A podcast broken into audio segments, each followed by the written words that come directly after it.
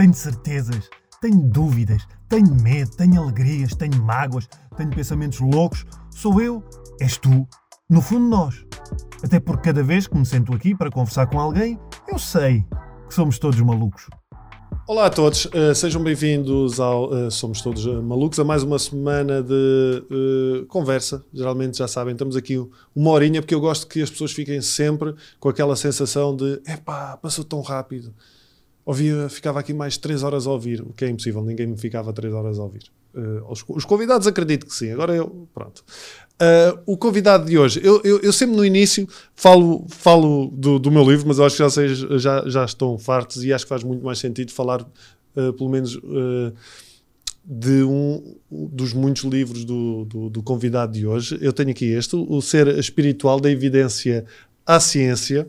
Uh, esta, este que eu comprei é a 31 edição. Não sei se já tem mais. Já tem mais? Não, Luís, é, o último, é, é, é, talvez o maior sucesso, certo? Ou não? Meu é. Pronto. Uh, é um livro que, que aconselho um, a, voce, a, a, lerem depois da. De, sobretudo de, depois da conversa de, de, de hoje. Se, se, for um tema que, para o qual estão a só uh, a ser eh, despertes agora, um, é um livro que, que aconselho, é muito simples de ler, é muito.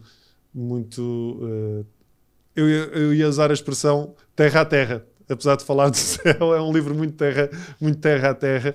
E, e, e foi muito agradável e obviamente ali num instantinho fez muito uh, sentido.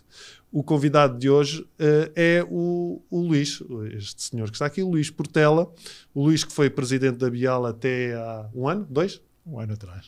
Uh, maior farmacêutica portuguesa, com a qual eu também já fiz alguns uh, trabalhos. Uh, é, é, a única farmacêutica que dá ao mundo os medicamentos que, que produz, não é? Produz de raiz. Um, o, o, Luís é um homem da ciência, é médico de formação, embora já não exerça há 40 anos.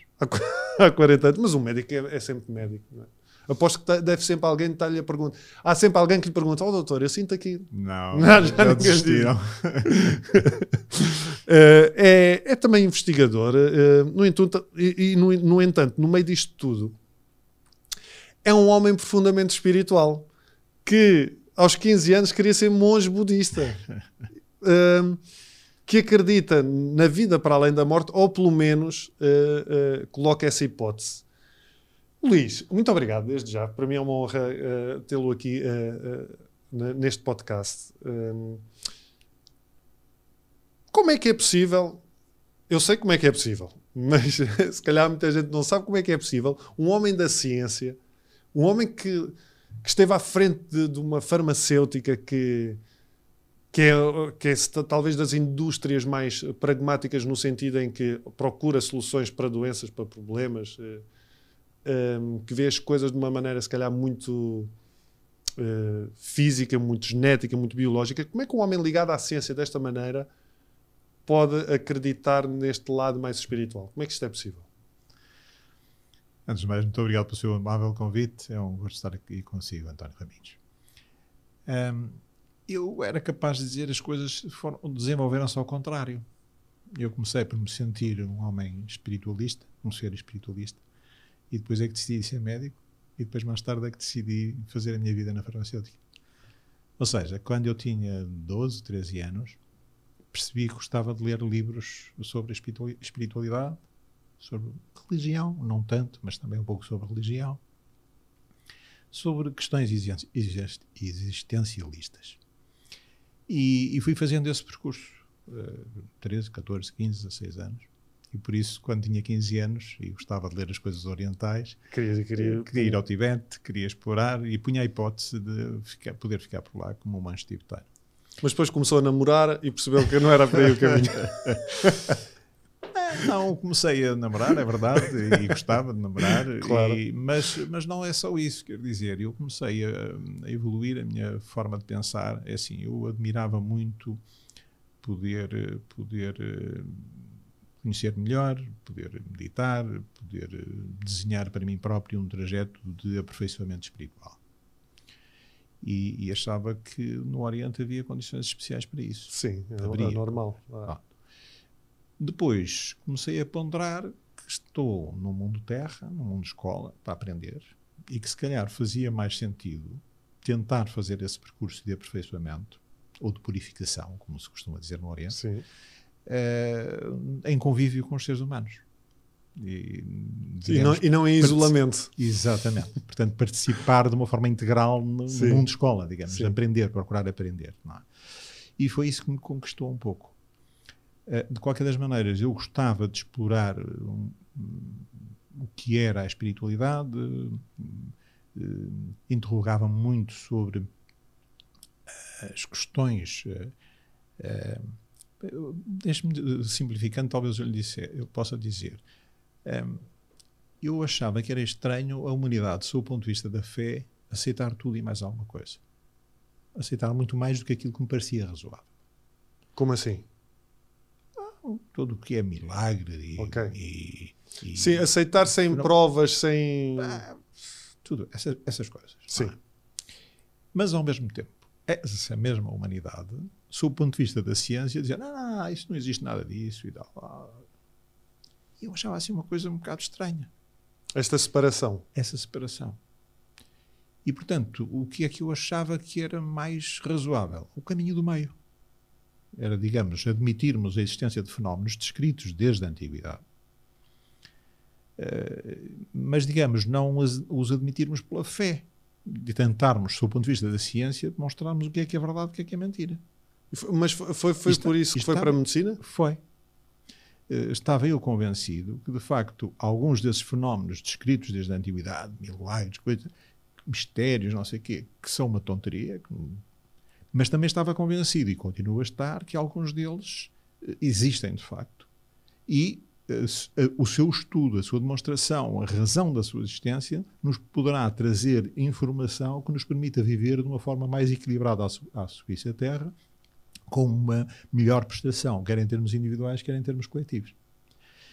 Bom, e por isso eu me fui entusiasmando um bocadinho pelas neurociências, me fui entusiasmando um bocadinho pela parapsicologia. Quando eu comprei a maioria da empresa, e, fiquei com 27 anos presidente da empresa, era um rapaz, um miúdo, fiquei presidente da empresa. E eu prometi a mim próprio que já que não ia fazer a investigação, quando tivéssemos dinheiritos, as coisas corressem bem, pronto, quando tivéssemos dinheiritos, ia apoiar a investigação que fosse feita na área da, da, das neurociências e, sobretudo, da parapsicologia, que era aquilo que mais me atraía.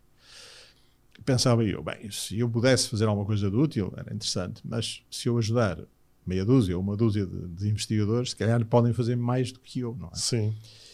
E por isso, em 1984, criamos a Fundação Bial, perdão, criamos o Prémio Bial primeiro, para apoiar a investigação científica na área das, das ciências da saúde. E depois, em 1994, criamos um sistema de bolsas e, para gerir as duas coisas, convidamos o Conselho de Reitores a constituir a Fundação Bial, que decidiu apoiar e foi a iniciativa do Conselho de Reitores apoiar a psicofisiologia, que era a área onde eu estava a especializar-me, e a parapsicologia, que era a área que eu gostava. É? Vai tudo bater sempre ao sítio certo. De é? maneira que, pronto, eh, fui ao longo da minha vida, fui sempre acompanhando o que se fazia nessas áreas e, e depois apoiando. E, e, e obviamente, eh, deve ter acesso a muita informação que a maior parte das pessoas não tem e cada vez mais essa informação leva-o no sentido uh, de acreditar naquilo que acreditava aos 14 e 15 anos? Sim, sem dúvida. Sem dúvida. Uh, a, Fundação Bial terminou por apoiar de uma forma importante a área da parapsicologia. As neurociências também e a parapsicologia. Porque, repare, nos últimos 27 anos, a Fundação apoiou, salvo erro, 775 projetos de investigação. Projetos ligados uh, às neurociências e à da parte da, para, da, da, parte da para, parapsicologia, uh, estudos sobre a reencarnação, tudo, tudo. Uh, comunicação transpessoal, telepatia, psicocinese, tudo, tudo. Pronto, de dois em dois anos nós lançamos pacotes, os, os, eh, pacotes sim, as bolsas, as bolsas e, e, as pessoas concorrem. Nós temos um júri constituído por 55 grandes investigadores de todo o mundo, presidido pelo professor António Damasio, e que seleciona os melhores. E, portanto, apoiamos 775 projetos envolvendo mais de 1.600 investigadores de 29 países diferentes. Está a ver? Incluindo Portugal. Incluindo Portugal. Qual é que foi assim a maior. Hum, eu, sei que é um bocadinho uh, redutor e ao mesmo tempo difícil, se calhar, destacar algo, mas qual foi a, a, a maior descoberta que. ou a maior revelação? Olha, eu a passagem dos anos foi-me deixando perceber que no mundo da espiritualidade as coisas são um bocadinho complexas. As coisas vão devagarinho. Eu costumo. Eu pé costumo, ante pé. Sim. Agora, uh, para mim é espantoso algumas das, das coisas que nós apoiamos, felizmente, uh, terem mostrado, evidenciado determinadas situações a que o mundo da ciência atual tem dado pouca importância. E para mim, aquela que é mais, eh, portanto, mais importante, mais, eh, é, digamos, o trabalho feito na Universidade de Virgínia, nos Estados Unidos da América, por uma equipa que foi fundada pelo professor Ian Stevenson e agora continuada pelo professor Jim Tucker, que o professor Stevenson uh, era diretor do Departamento de Psiquiatria da Universidade de, de Virgínia e resolveu criar uma equipa que estudasse as chamadas supostas vidas passadas. Ah, eu sim, eu conheço esse, esse departamento, existe mais ou menos há 50 anos, não é? Não. Sim, sim. sim. Foi fundado nos anos 60. Reuniu, nos anos que reúne o maior número de provas. Uh, de... Ouça, eles estudaram, portanto, o que eles disponibilizaram-se a estudar as pessoas que se lembram ou que dizem recordar-se de supostas vidas passadas. Já Sim. dizem viver há 100 anos, ou há 200, ou há 300, e que se chamavam este, e que tinham um pai assim, a mãe, os irmãos. Morreram desta maneira, desta etc. maneira, tinham esta profissão, Sim. moravam nesta casa, naquela rua, não sei o quê. Bah, contam uma história em torno disso. É? O professor Stevenson achava que os adultos mentem melhor, que as crianças são mais fidedignas e, portanto, resolveu estudar Sim. as crianças de 2, 3 anos até aos 6, 7 anos. 8 máximo. Bem, e também, digamos, é a idade onde está demonstrado que há mais pessoas que, que começam depois que, a perder essa que ligação. depois começam a perder, provavelmente porque a pressão da sociedade é no sentido, ah, dias separados, dias isso e tal, e, e as pessoas também vão esquecendo. Mas a verdade é Sim. que existem, uh, o maior número de casos é nessas idades. E então o professor Stevenson e a equipa dele, constituída por, por uh, médicos e psicólogos, anunciou ao mundo que queria estudar esses casos. Quando houvesse crianças que começassem a relatar essas situações, uh, ele gostaria de estudar, ele e a equipa dele. E começaram a deslocar-se, primeiro aos Estados Unidos e depois um pouco por todo o mundo. Uh, uh, portanto, o que é que eles fazem? Eles vão, gravam o que a criança diz, conta, não é? E depois vão procurar confirmar, Procuram, confirmar com perguntas neutras, digamos, evitando influenciar a criança okay. e tal. É preciso referir uma coisa, desculpe, estar a interromper, é, para quem está a ouvir ou a ver, é que estas investigações não são feitas por curiosos, são feitas por investigadores, médicos, por, por médicos, por psicólogos exato, são, da Universidade da Virgínia. Exato, não, é, investigadores não, de carreira. Não, não são curiosos do não, tema, sim. que já estão eles próprios condicionados para encontrar, para justificar sempre, aquilo que sempre querem. foi feita sob o rigor do método científico. O professor Stevenson sempre foi muito considerado pela academia. A academia não tem valorizado os resultados da investigação, mas nunca questionou forte e feio. Exato. Não, sempre, sempre respeitou o professor Stevenson e agora o professor Jim Tucker, que são pessoas consideradas rigorosas, do seu ponto de vista científico, impecável, um trabalho impecável. Bem, e então, uh, depois de gravarem o que a criança diz, eles vão tentar perceber se à volta da criança existe, ou na família, ou nos vizinhos, nos amigos, alguma coisa que explique a criança contar aquela história. Ou seja, se algum familiar esteve imigrado no outro Exato. país onde a criança. A criança nasceu na Índia e diz que viveu no, no, na, na, França. Depois vai descobrir um tio na França. E vai descobrir Exato. que houve um tio imigrado na França, ou não sei o quê, um vizinho. Ou uma telenovela que está a passar, Exato, conta uma história daquele género e tal. Bem, se isso existe, eles desligam-se e não, não desinteressam-se. Não continuam. Se não há nada que explique a história que a criança conta, então eles dão continuidade à investigação. E o que é que é isso? É deslocarem-se ao sítio onde a criança diz, diz que, que, viveu, e nasceu, viveu, e tentar fatos. confirmar a existência ou não daquela pessoa. E repare, eles até agora, desde o final dos anos 60 até agora, eles investigaram mais de 3 mil casos. E desses 3 mil casos, em 68%, eles encontraram a, a, a, pessoa que a criança tinha eh, assinalado. Que tinha vivido 50, 100, 200 anos antes. Que a criança não conhecia, que a família não conhecia, que ninguém conhecia. A história nunca é exatamente eh, a mesma. Há falhas, uma ou outra falha. Então, mas se há mas, falhas na nossa própria história, quando sim, nós contamos. Mas é? eu acho que é absolutamente espetacular. É incrível, sim. Como é que eh, uma história contada por uma criança se vai verificar que é verídica. 68% de 3 mil casos são cerca de 2 mil casos. Bom, é impressionante. Acresce um, um, um pormenor. É que algumas dessas uh, crianças apresentam defeitos físicos de nascença. Estou-me a lembrar de uma criança que nasceu sem a mão direita. Provavelmente, e quando questionados sim. sobre essa situação, eles atribuem as razões à tal suposta vida passada. No caso da criança sem a mão direita, diz: Não, é que eu, é quando era fulano, trabalhava com uma máquina, descuidei e fiquei sem a mão. E quando foram encontrar, uh, verificar a existência dessa outra pessoa, verificaram que realmente era operário e que realmente tinha tido um acidente e que tinha ficado sem a mão, o que estava relatado no próprio relatório da autópsia. Portanto, eu acho que isto são dados, uh, investigação feita sob rigor do método científico, são dados absolutamente espetaculares que merecem o respeito e a continuidade da investigação. Quer dizer, a ciência Sim. não pode ficar de braços cruzados perante isto. Mas disse-me uma, mas disse uma, frase uh, que ficou, que fiquei aqui a pensar nisso, que foi exatamente isso. Uh, o facto da faculdade uh, não valorizar a investigação, ou dos seus pares não valorizar a investigação. Onde é que a ciência, em que momento da, da, nossa história, da nossa vida, a ciência se separou da espiritualidade? Isso é um bocadinho complicado. Eu, eu, eu mas eu vou-lhe responder. Mas eu, eu, eu interessa-me por coisas mais práticas, de tentar perceber como é que as coisas funcionam para que a humanidade viva melhor. Mas pronto, vamos, também mas podemos, podemos filosofar um bocadinho e, e, e historicamente tentar Sim, dizer. Porque esta, esta, porque esta separação acho, foi feita. Sim, eu acho que, infelizmente, para a humanidade, a generalidade das, das, dos sistemas religiosos foram sendo, foram evoluindo em torno de determinadas narrativas que não têm muito que ver, muitas vezes, com o, o, dito fundador das, dessas religiões. E, e foram-se afastando um bocadinho daquilo que era o eixo central que era exatamente seus... o crescimento pessoal. Pois, exatamente. Quer dizer, veja bem.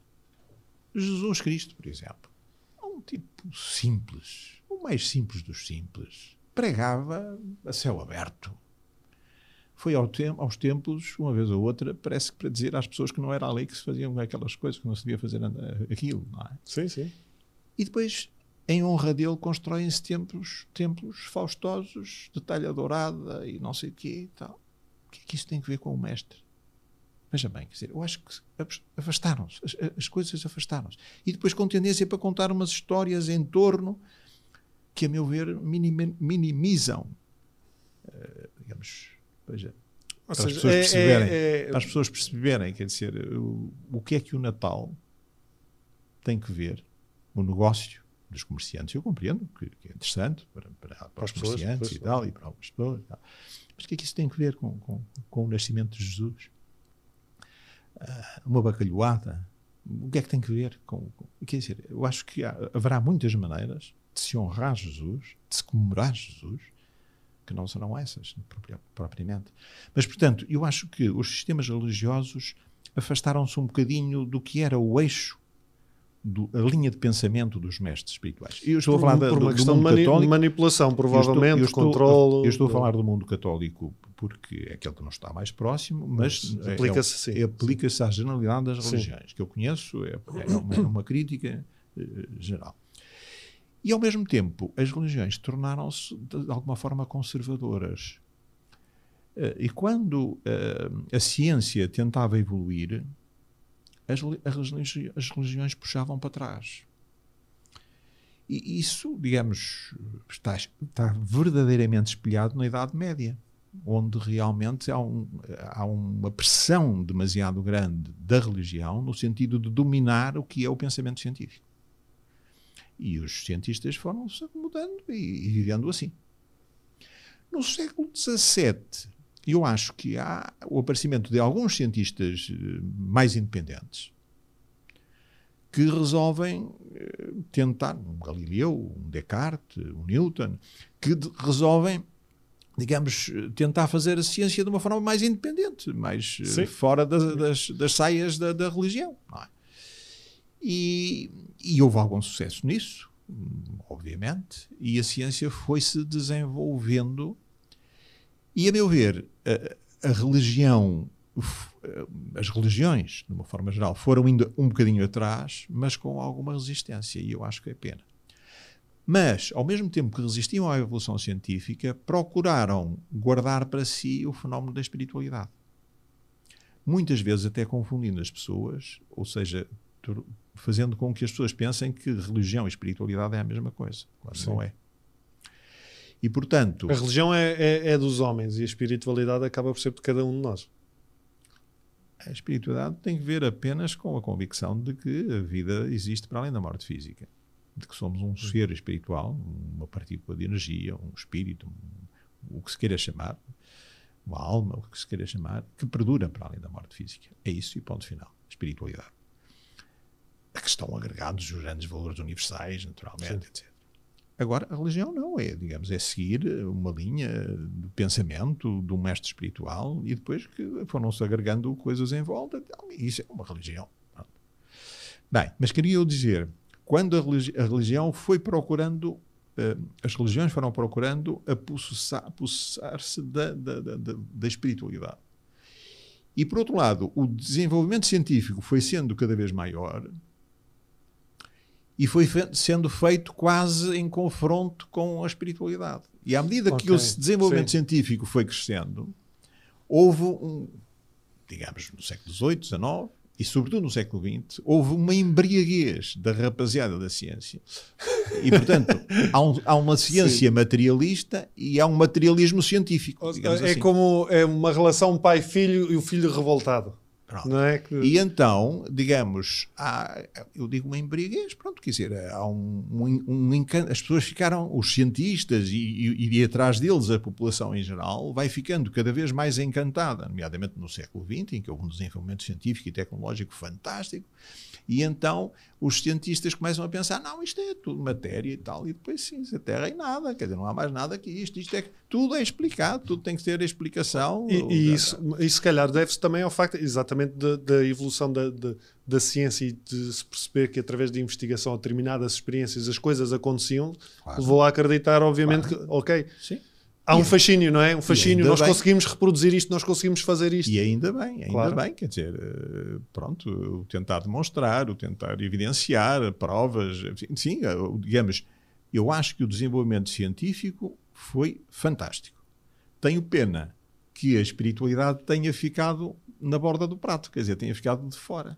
Porque, de facto, ao longo do século XX, o conhecimento que a humanidade conseguiu de si próprio, o ser humano, em termos físicos, de tudo aquilo que nos rodeia, é fantástico. O que nós hoje conhecemos, relativamente ao que se conhecia há 100 anos atrás, é, é, fantástico. Mas se calhar houve um retrocesso na, na, espiritualidade. Eu não sei se houve retrocesso. Não, não, não, Ou pelo menos paragem. Houve uma paragem, quer dizer, realmente a área espiritual ficou para trás.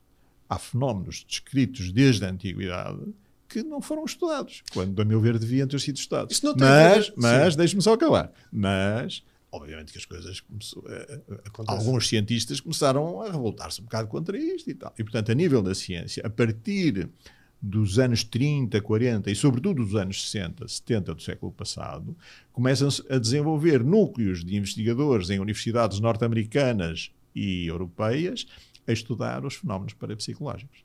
E, portanto, o, nas últimas décadas, os resultados dessa investigação já são muito interessantes, já são muito simpáticos. E, ao mesmo tempo, geram-se movimentos filosóficos de uma certa libertação de um, de um, de um hipermaterialismo em que a humanidade caiu no século XX. E geram-se esses fenómenos enfim, porque há pensadores que pensam por si e gostam de pensar pela sua cabeça e de ponderar de uma forma profunda as coisas, mas também porque a humanidade foi assumindo para uma posição de grande desequilíbrio. Sim. Desequilíbrio social. Eu era criança e eu via-se dizer que tinha que se diminuir as diferenças entre o primeiro e o terceiro mundo e não sei o quê e tal e coisa. Ficou cada vez pior. Desequilíbrio ambiental. Sim. Há décadas que eu ouço dizer que não pode ser, não pode ser, não pode ser, não pode ser, mas, mas desequilíbrio económico, financeiro, desequilíbrios. Enfim, o mundo hoje, o mundo que hoje temos, é um mundo encantador, fantástico, tecnologicamente muito evoluído, mas é um mundo profundamente desequilibrado. E materialista. Hipermaterialista. Eu já não direi materialista, eu direi hipermaterialista. Repare, as pessoas foram focando cada vez, foram vivendo cada vez mais focadas no ter. Distraídas em relação ao ser. Isso quer dizer distraídas relativamente aos grandes valores universais. Sim. E desculpando-se e arranjando vias. Veja o nosso país, enfim, não é preciso ir muito longe. Atrapalha as trapalhadas que foram sendo construídas ao longo dos, das últimas décadas e, e, sempre com explicações e com maneiras, não sei o quê. O que é que é isto? Andamos todos a enganar uns aos outros. De facto, o, eu acho que o, o, António Raminhos é que tem razão. Somos todos malucos. Se não somos, estamos todos malucos. Quer dizer, ouça, é, é realmente é. Uma, uma, uma postura da humanidade que é um contrassenso. E esse, esse e vem aí a COVID, não é... E vem aí a Covid. Sim.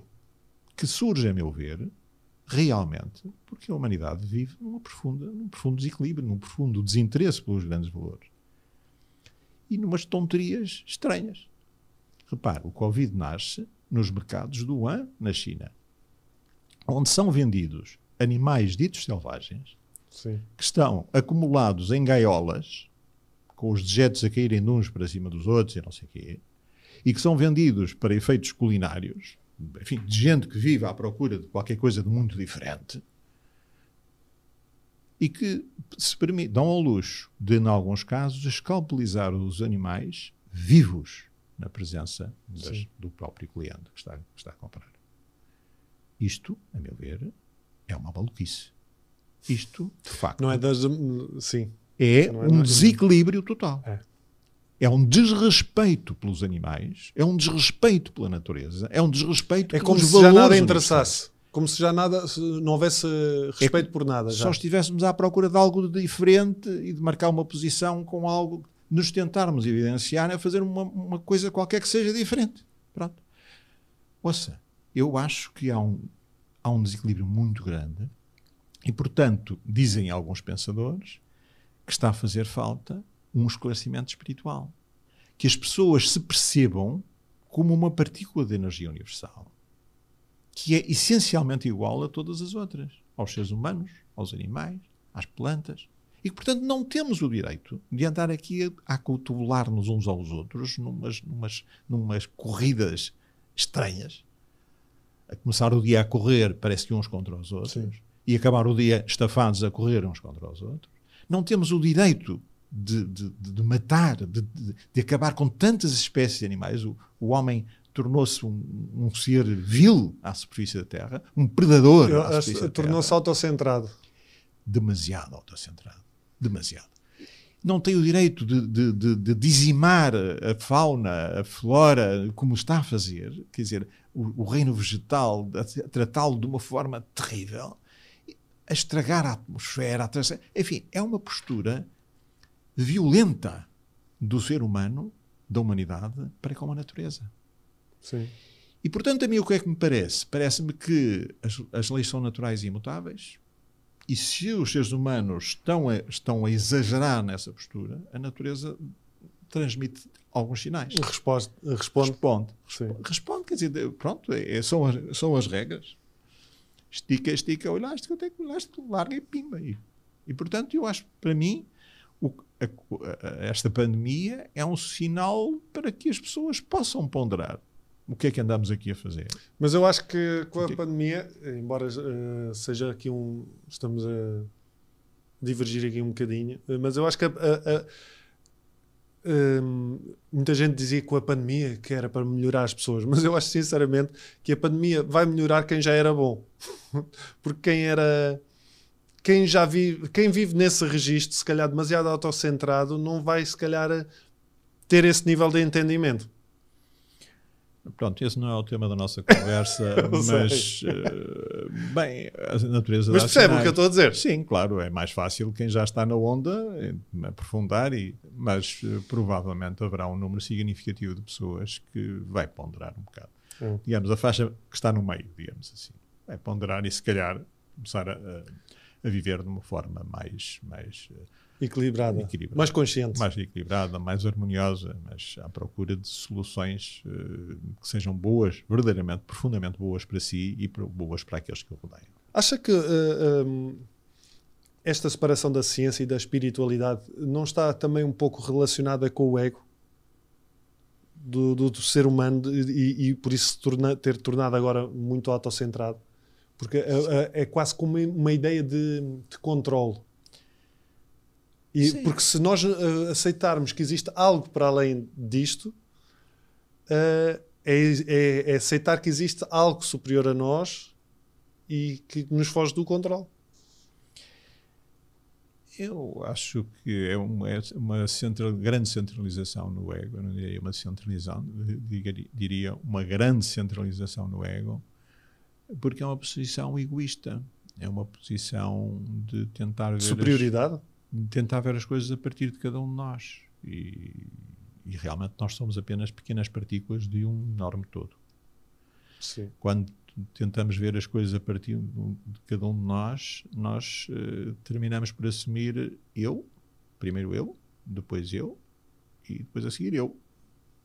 Sim. E depois, sei lá, os outros. Os outros vêm a seguir, né? Os outros vêm lá é, mesmo no lá fim. No né? norte, lá no norte, ah, que se lixem. Pronto. Não é bem que se lixem.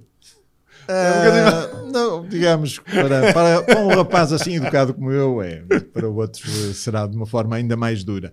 Mas, uh, é. de facto, é de facto um grande, uma grande centralização no eu, no ego. No, e depois, uh, quando a ciência vai evoluindo, e, parece que os cientistas começam a, a, a querer sentir-se pequenos deuses, não é?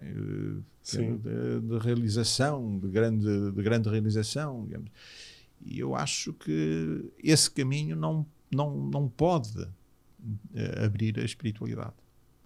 A espiritualidade é algo que é muito, muito delicado.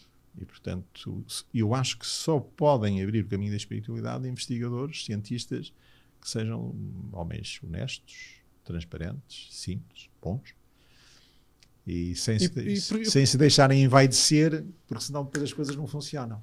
Sem deixarem começar a querer levar para o bolso deles mais isto ou mais aquilo, não é? Uh, e, portanto, se mete negociata, se se mete uh, vaidade, as coisas começam a correr, a correr mal e, e a, e a, a voltarem-se muito para a materialidade das coisas e pouco para, para a, área, a área espiritual. É... E essa, a meu ver, é uma das é. razões porque a espiritualidade não se desenvolveu e porque Uh, mesmo na área da parapsicologia. Depois apanha-se também muito charlatão pelo meio. Era o que eu ia dizer, exatamente. Tiram umas palavras do foi um bocadinho isso, o negócio, a vaidade, não sei quê, e depois também a charlatanice. Quer dizer, o tentar impor as coisas e quando não se consegue a bem, vai a mal, então vai o aparecem os charlatães a tentarem, para, justificar a, a tentarem ganhar o seu dinheiro. E, e costuma-se dizer que houve charlatães, eu, eu, eu desses já, enfim, bem, eu receio mais, eu tenho mais respeito por aqueles que existem hoje a nível das mais diversas seitas, a nível das mais diversas religiões, aqueles que estão para tirarem benefício para si próprios e não para servir os outros. Sim. E acho que o caminho da espiritualidade não é esse. O caminho da espiritualidade é estar para servir do corpo inteiro, a si próprio, sim, mas sobretudo aos outros. Sejam eles quais forem. O negar a, o negar a existência de algo uh, mais para além do físico, é um, é um fenómeno uh, puramente racional, uh, pragmático ou, ou, também medo? Não, racional não é nada, porque. Racional no não- sentido, eh, não está, eu não vejo, portanto não existe. Pois, mas isso não é racional. Quer dizer, nós também Sim, o não vemos- racional se calhar seria colocar a hipótese. nós também não, não vemos o ar atmosférico e ele Não. existe, não é? Sim. Dizer, eh, Mas está provado que existe. eh, Está bem, está. porque, está bem, mas eh, o primeiro que disse que a Terra era redonda, sabemos o que é que lhe aconteceu. Quer dizer, os primeiros a Exato. dizerem qualquer coisa normalmente passam Sim. um mau bocado, não é? Portanto, eu acho que na espiritualidade é um bocadinho a mesma coisa. Eu acho que a investigação que vai sendo feita, um dia as coisas vão ficar óbvias, vão ficar claras de que nós somos realmente partículas de energia, que temos um pensamento que tem uma força extraordinária, que podemos colocá-lo ao nosso serviço, ao serviço dos outros, e que não estamos a fazer isso como deve ser e que nós estamos, portanto, a aproveitar todo o nosso potencial em nosso favor e em favor dos outros, não é? E quando chegar esse momento, as pessoas vão dizer: Ah, pois é, eu também sempre disse e tal. Mas até lá é difícil, até lá há umas resistências enormes da sociedade Sim. que vai resistindo, que vai resistindo. Mas, apesar de tudo, eu acho que as tais últimas décadas de, evolução da ciência eh, de que falávamos há bocadinho, falamos aí de um, de um ou outro exemplo, eh, me deixam a ideia de que as coisas estão, estão eh, de uma fase ascendente. Mas eu acho que há, um, há medo aqui à mistura também. Eu vou explicar porquê. Eh, eh, eu tenho um, um amigo meu, comediante, que é ateu, não acredita nem em Deus, nem em universo, quer que seja. É, é o que é, o que existe, é o, eh, é o que aqui está.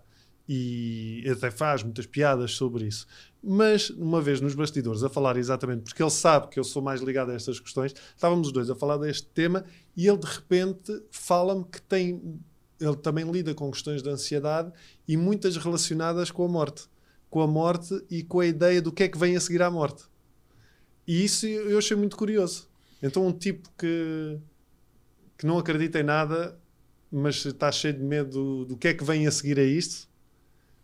Parece que há, lá está, aqui um- há um medo, há uma dualidade. Não... É o, é o medo desconhecido, não é? Pois. Não se conhece, então tem-se medo. não é? E afasta-se. E, e os materialistas estão de tal maneira agarrados à materialidade das coisas que nem querem é, querem é isto. Não, depois não querem mais nada depois disto. E têm medo de perder isto. não é? Portanto, é o medo de perder isto e o medo do que é que vem a seguir. Portanto, a meu ver, o caminho da espiritualidade é exatamente o contrário. É dizer, bom, a materialidade das coisas é o que é. Quando tenho isto, tenho. Quando não tenho, não tenho. O que importa é o que eu sou, não tanto o que eu tenho. E, portanto, eu convivo bem com, com as coisas. Digamos, eu direi que o espiritualista não se sente dono de nada, sente-se gestor temporário disto ou daquilo. Isso é uma boa definição. É um gestor temporário. É pouco isso, é um pouco isso. tá? E, portanto, não tem tanto medo. Não vai perder exatamente nada, não tem nada. E porque sabe que não é finito. Pronto. Sob o ponto de vista da vida para além da morte física, o espiritualista tem a convicção de que depois continua e, portanto, não tem medo de perder esta vida. Pronto, quando, quando perder esta, ok, é, é a viragem de um capítulo, é um novo capítulo na sua trajetória evolutiva, não é? Portanto, Sim. a mim parece-me que o que importa é realmente, sob o rigor do método científico, esclarecer estas coisas. Existe ou não a vida para além da morte física? E se existe, com que características? E como é que nós podemos viver vivenciar isso? E, portanto, o que me parece é que a ciência não tem mais o direito de negar esta evolução científica, este investimento nestas áreas.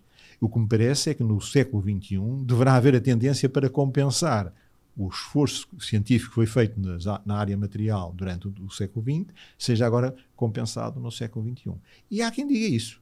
Há quem diga, há pensadores que dizem que no século XXI a tendência vai ser então de aprofundar a espiritualidade, de aprofundar o estudo dos fenómenos parapsicológicos, esclarecendo a humanidade e, digamos, reequilibrando as coisas.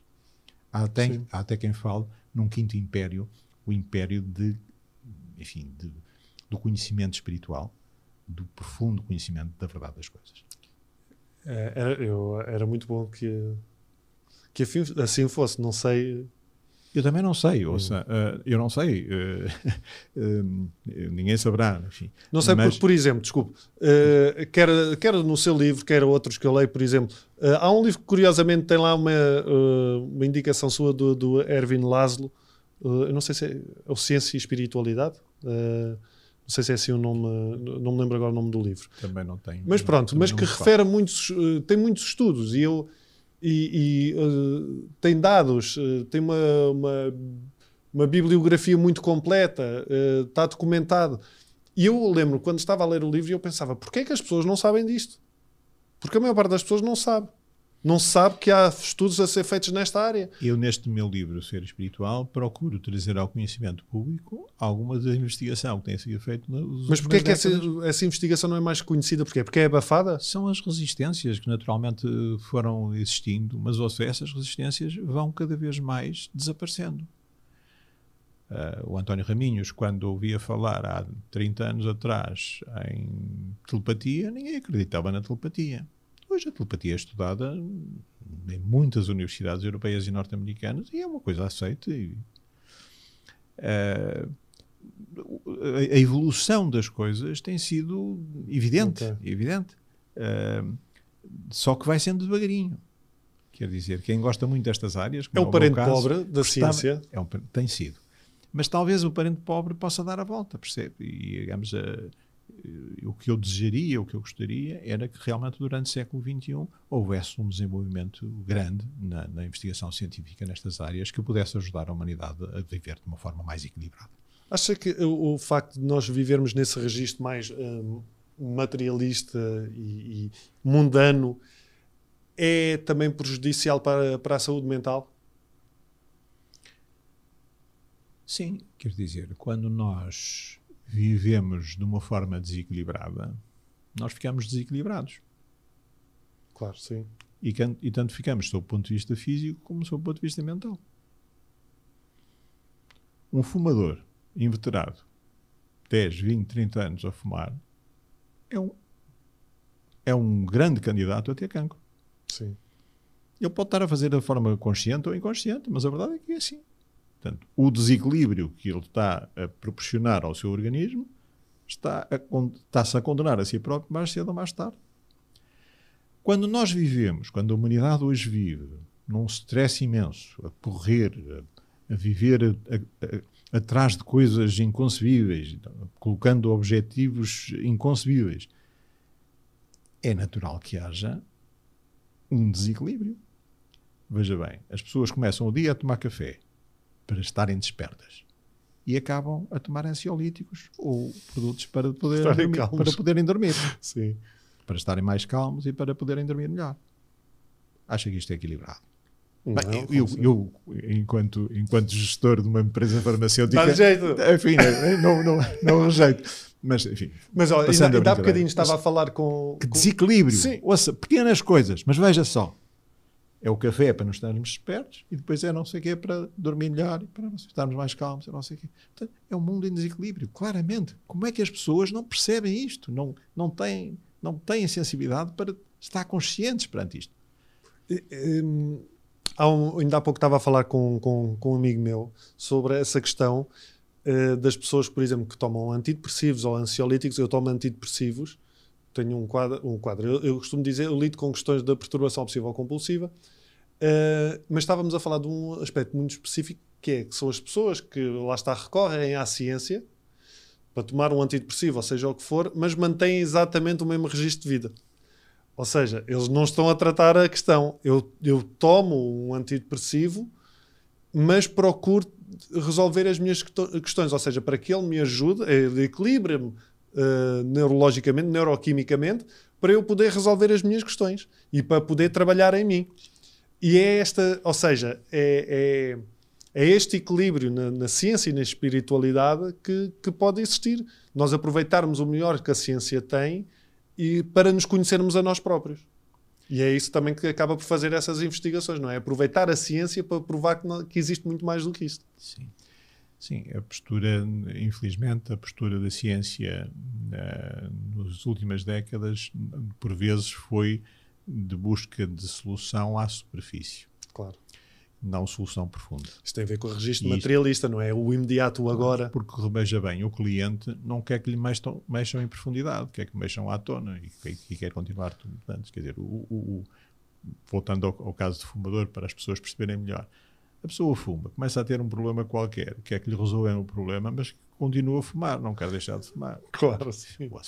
É, é, não se pode ter água como é? solneira e chuva no naval ao mesmo tempo. E as pessoas parece que não querem perceber isso. Parece que querem viver centradas em si mesmo, nos prazeres, nos pequenos prazeres da vida. E é uma coisa curiosa, porque a mim parece-me que quando nós vemos as coisas de uma forma um bocadinho mais profunda, quando nós procuramos aperfeiçoar-nos, a tal trajetória da purificação de que eu falava há pouco, hum.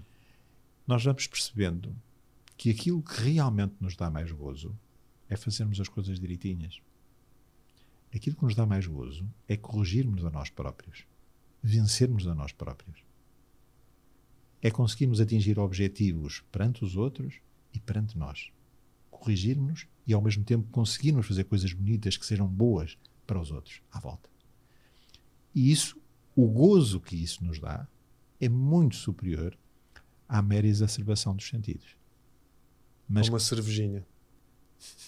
Ou um, ou um cigarrito. Ou um boneco de carne. Ou uma coisa desse género. Agora veja, quem vive à superfície vive encantado com isso. É tal, o tal hipermaterialismo que, a meu ver, é, tem prejudicado imenso a evolução da humanidade. Agora, há bocadinho, só para fecharmos um bocadinho a conversa de há pouco, a mim parece-me que há uma trajetória evolutiva e a, e a natureza, com as suas regras naturais e imutáveis, vai dando sinais. Pequeno, pequenos sinais. E das duas, uma, parece-me, ou a humanidade acerta ao passo e faz as coisas bem, ou a natureza vai dando maiores sinais.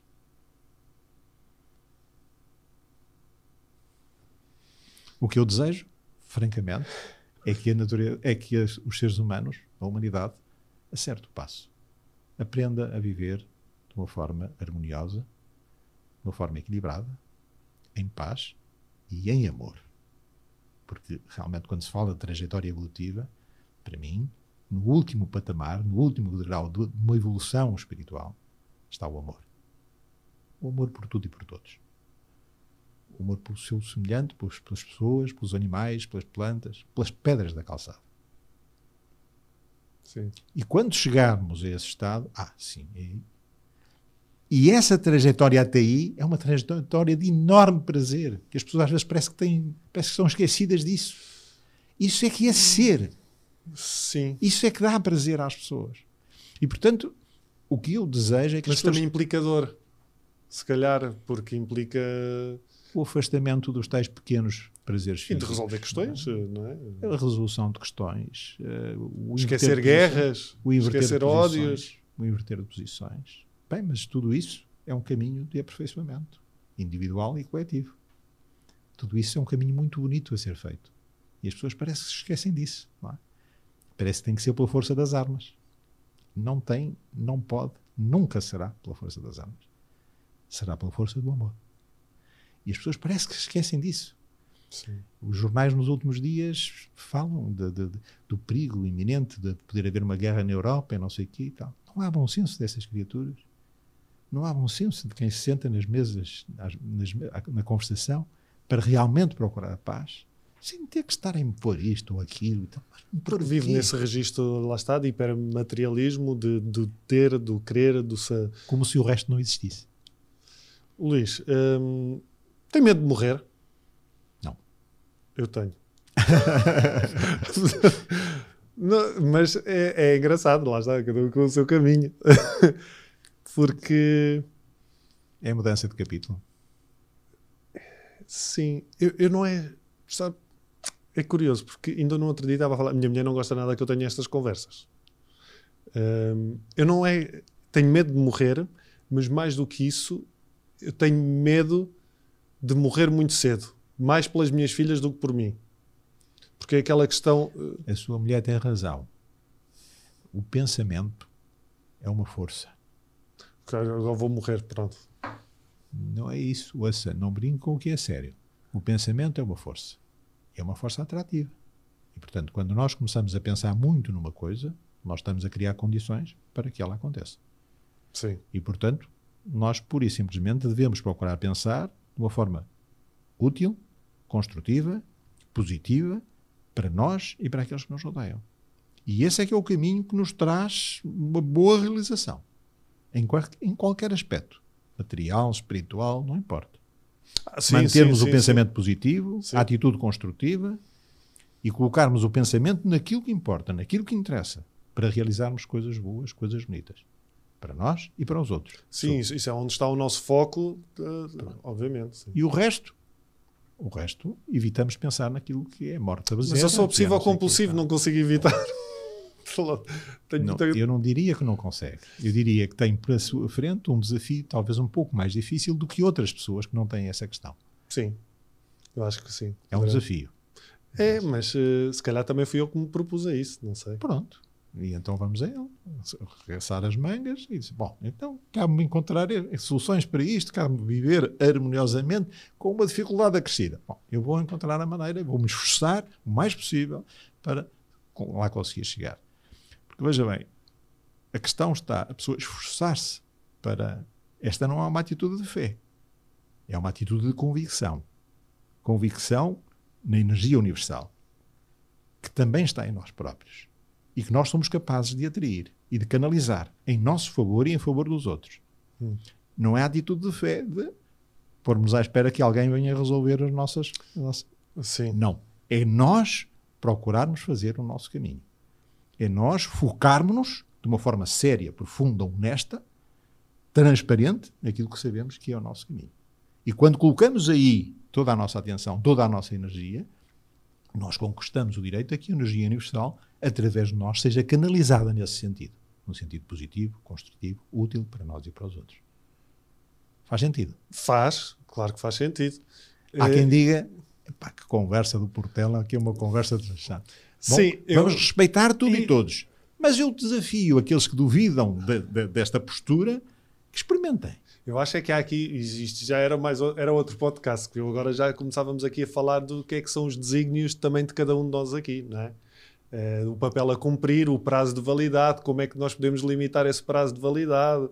Mas isso já era, isso já era outra conversa, Luís.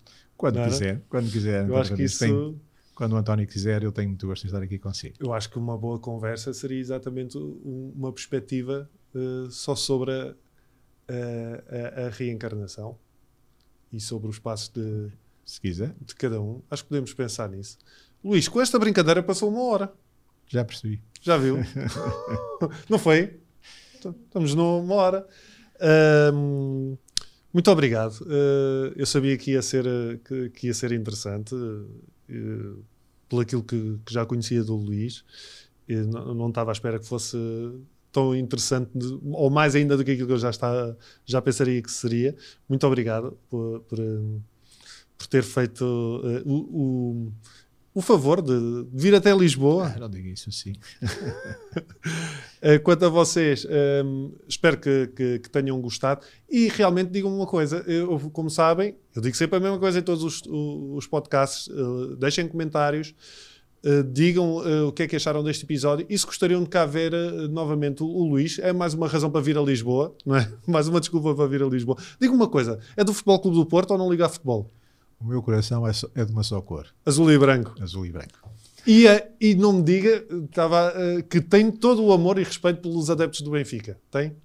Tenho respeito pelos adeptos do Benfica e quando o Benfica faz jogos internacionais eu fico satisfeito quando ganha. E quando ganha o Porto, fica satisfeito? O, o Benfica quando ganha o Porto. Não, não, isso nunca. Mas, Mas também são tão poucas vezes, vamos dizer assim. também é verdade, pronto, já, já está. também, também é verdade, já me lixou. Obrigado, Luís. Obrigado, eu, António. Até para a semana.